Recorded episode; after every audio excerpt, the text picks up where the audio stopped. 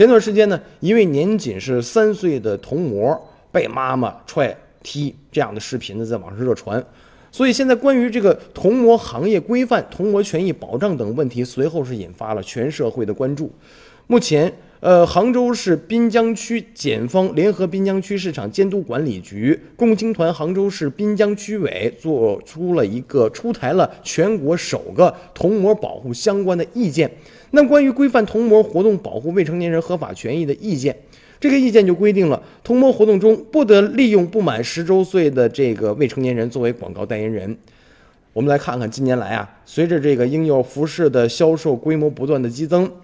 市场上对童模的需求也在随之增高。而在行业野蛮生长的背后呢，童模们的权益保护却成了法律的灰色地带。少数童模年收入百万，一年赚一套房。在部分家长以及商家的裹挟之下，这个童模背负着实现童星梦或改写家庭命运的期望。从挖掘铜模到开办培训机构，包装成铜模，然后再到这个铜模的经济啊、铜模的消费啊，形成了一条特别火爆但是特别混乱的产业链条。